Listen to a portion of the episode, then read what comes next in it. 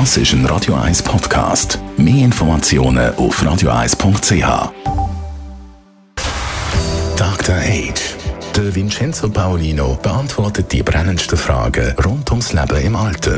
Jetzt auf Radio 1. Vincenzo Paulino, es ist von unserer Gesellschaft ein gutes und auch löbliches Ziel, dass man so lange wie möglich autonom kann wohnen Ab und zu halt auch mit, wenn man gewisse körperliche Beschwerden hat, kann das dazu führen, dass man dann eventuell bauliche Massnahmen muss machen muss. Was ist da zu beachten? Ja, egal ob man jetzt eine Eigentumswohnung hat oder ein, ein, ein Haus, also ich gehe jetzt mal bei meiner Betrachtung von Personen aus, denen das gehört, die selber etwas verändern können, ähm, muss man sich zunächst mal überlegen, ist das nach wie vor der richtige Ort, wo ich leben will? Denn leben meine Freunde noch in der Nähe oder ist das alles verstreut? Sind auch schon welche gestorben? Dass man sich überlegt, bin ich da noch am richtigen Ort? Und man kann auch im höheren Alter durchaus nochmal den Wohnort wechseln. Es ist also nicht so, dass jeder Baum nicht verpflanzt werden darf. Es gibt solche, die sollte man nicht verpflanzen, das stimmt. Aber es gibt auch solche, wo man sagt, ja, der Boden ist jetzt so trocken geworden und es ist gar nichts mehr, dass man doch lieber in einen fruchtbaren Boden gehen sollte. Mit dem Bild möchte ich es vielleicht verdeutlichen. Und wenn man sich dann entschieden hat, doch, das ist weiterhin der richtige Ort, dann ähm, ist es so, dass man ähm, erstmal gucken soll, kann ich, die, kann ich das finanzieren? Denn es gibt vom Staat eigentlich da kaum oder keine Unterstützung, wenn man im Privathaus etwas macht. Der Staat unterstützt ähm, ähm, öffentliche Bauten und so weiter und verlangt das auch. Und, ähm, aber im privaten Bereich ist es sehr, sehr an einem kleinen Ort. Das Zweite ist, wo sollte man Schwerpunkte legen? Der Schwerpunkt ist sicher da die sanitären Räume, also das Badezimmer, denn wenn man einmal nicht mehr kochen können sollte in seiner alten Küche, kann man sich das Essen liefern lassen. Das wäre ja kein Problem. Aber wenn man nicht mehr ähm, selbstständig duschen oder aufs WC gehen kann oder die Badewanne, wenn man dann in die Badewanne möchte.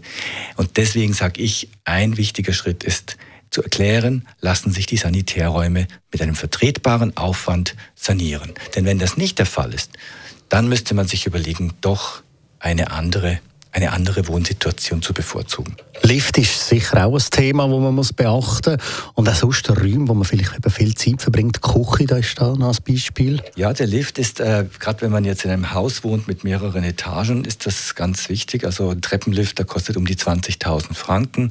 Ähm, das ist, wenn man ähm, die Hypothek erhöhen kann, wenn man in der Situation ist, sicherlich nicht ein großes Problem.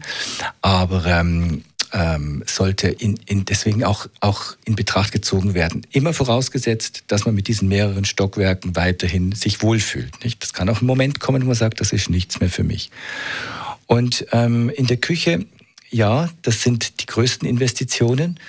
Und da ist, wie gesagt, die Frage, was lässt sich dort so verändern? Muss ich den Herd zum Beispiel rauf und runter fahren können, wenn ich im Rollstuhl sitze? Das ist dann, sind dann eben die teuren Investitionen. Aber es gibt auch einfache Sachen, die man machen kann. Man sollte gut schauen, dass man in, den, in, der, im, in der Garage, im Keller, dass, man die, dass die Beleuchtung überprüft wird, dass man zum Beispiel Lichtschalter gegen Bewegungsmelder austauscht, dass man das nicht mehr machen muss selber, dass man äh, schaut, dass die Elektrokabel so verlegt sind, dass man nicht stolpern kann oder die Teppiche so angebracht sind, dass man nicht drüber stolpern kann. Und ähm, all diese kleinen Dinge können dazu dann führen, also auch ein Handlauf zum Beispiel an der Treppe, dass der beidseitig ist und nicht mehr nur einseitig, dass man viel, viel länger in der Wohnung oder im Haus bleiben kann, am Schluss auch viel Geld sparen kann, denn der Einzug dann in eine Altersresidenz oder Alters- oder ein Pflegeheim kann dann auch teurer werden. Und da muss man ganz gut rechnen, sich vielleicht auch unterstützen lassen bei der Prosenektute zum Beispiel, die so Beratungen machen. Wie mache ich mein Haus so altersfest in Anführungszeichen, dass ich noch möglichst lange da drin wohnen kann. Danke vielmals, Vincenzo Paulino. Unser Dr. H. Mehr von ihm heute in einer Woche oder jederzeit online auf radio1.ch. Dr. Age. Jeden Sonntag auf Radio 1. Unterstützt von Alma Casa. Wohngruppe mit Betreuung und Pflege rund um die Uhr. www.almacasa.ch